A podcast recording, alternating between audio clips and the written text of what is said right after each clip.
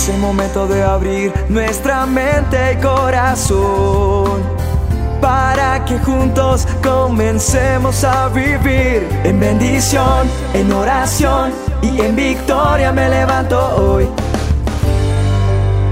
La dosis diaria con William Arana. Como ustedes bien saben, me encantan las plantas, me gustan, siempre lo he comentado a través de las dosis diarias. Y he sembrado, he sembrado plantas, he sembrado arbolitos y sé lo que es cuidar una planta. Y la otra vez estaba observando una persona que ponía y quitaba plantas de un lado y de otro. Y vi cómo esas plantas no funcionaban bien porque, o sea, no crecían porque las removía de un lado a otro, las sacaba, a veces duraba tiempo sin echarles agua. Aprendiendo con las plantas, pues eh, más o menos sé o sea, no es bueno echarle tanta agua ni tan poca. Y la mejor agua para las plantas es la que cae del cielo, es decir, cuando llueve, la mejor agua. Entonces, eso me hizo pensar un poco en que como se cultiva una planta, como se mantiene una planta, así debe ser nuestra fe. Y hoy tengo que preguntarte, ¿qué estás haciendo con tu fe?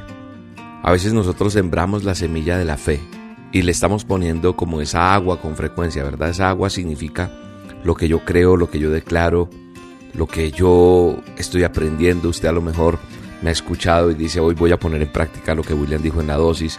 Y empiezo, empiezo una vida con, con fe, con esperanza, creyéndole a Dios.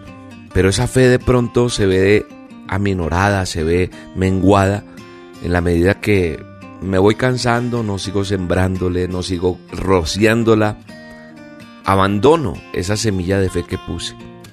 Y entonces dejo de alimentarla en oración, en relación con Dios. O a veces remuevo la tierra para sacarla y verla, a ver cómo está, como pasaba con esta persona que movía las plantas. ¿Qué es mantener la fe?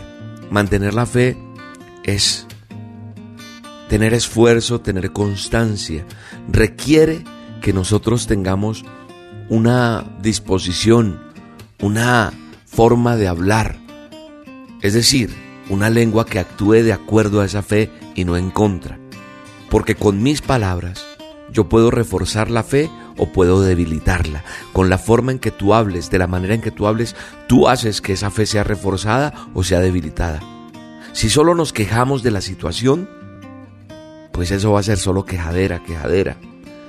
Cuando estaba viendo una, un pasaje en la Biblia, veo la historia de Israel y luego que ellos salen de Egipto, de esa tierra de esclavitud, con grandes milagros, llegan al lugar de la tierra prometida y envían dos espías a ver la tierra prometida. Ellos regresan con un racimo de uvas cargado entre dos de ellos. O sea, era tan grande el racimo de uvas que tenían que cargarlo dos personas. Imagínense cómo eran de grandes las uvas. Porque era muy grande. Pero también venían diez de ellos, de esos doce que enviaron. Dos traían esas uvas y venían cargados de, más cosas, pero diez de ellos cargados con grandes miedos. Diez venían asustadísimos porque habían visto algunos gigantes y dijeron que para los gigantes ellos serían como como unos saltamontes, expresan ellos. O sea, ellos se creyeron eso, no tenían fe. Más bien, con lo que ellos decían, em, estaban como envenenando al resto de la gente con su forma de hablar y de pensar. Pero dos de ellos, Caleb y Josué, dice la palabra de Dios, que habían regresado de ver tan hermosa tierra, que dijeron lo siguiente. Dijeron, la tierra que atravesamos y exploramos es maravillosa. Si el Señor se agrada de nosotros, Él nos va a llevar a salvo a esa tierra y nos la va a entregar. Es una tierra fértil donde fluye la leche y la miel. Y ellos le quedan hablando al pueblo, miren, no nos rebelemos contra el Señor. No temamos al pueblo de esa tierra. Ellos para nosotros son como presa indefensa, porque ellos no tienen protección. Es decir, ellos no tienen el favor de Dios, pero el Señor está con nosotros. No les tengamos miedo. Y hoy qué te quiero decir con esta dosis? Que tal vez tú estás viendo gigantes en tu camino.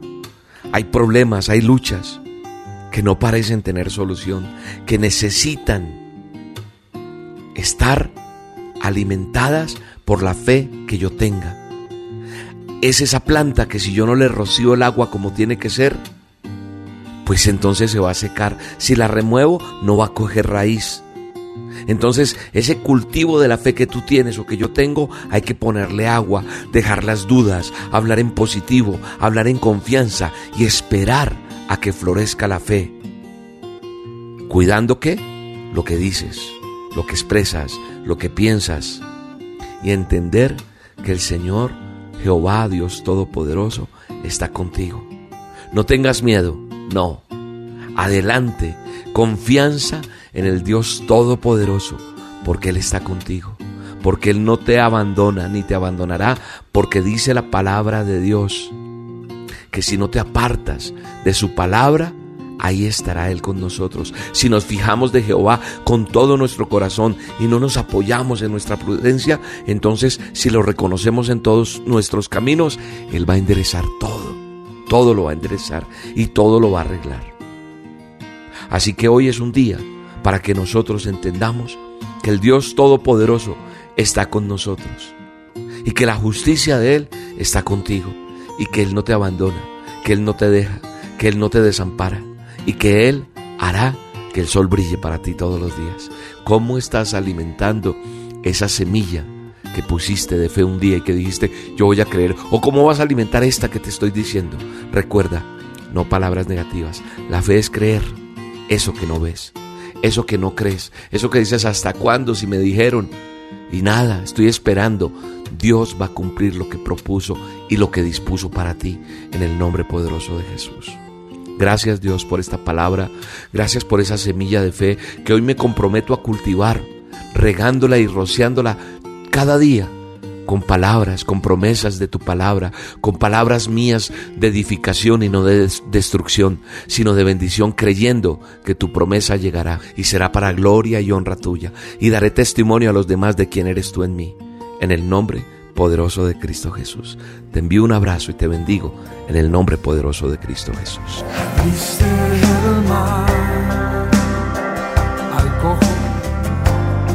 al cojo, hiciste